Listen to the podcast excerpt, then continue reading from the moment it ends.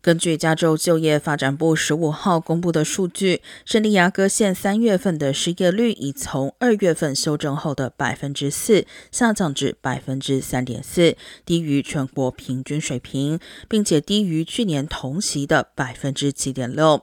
其中，旅馆和休闲业的职缺增加最多，其次是住宿和餐饮服务业以及艺术、娱乐、休闲类，显示该地区的这些行业已经明显从疫情中走出来。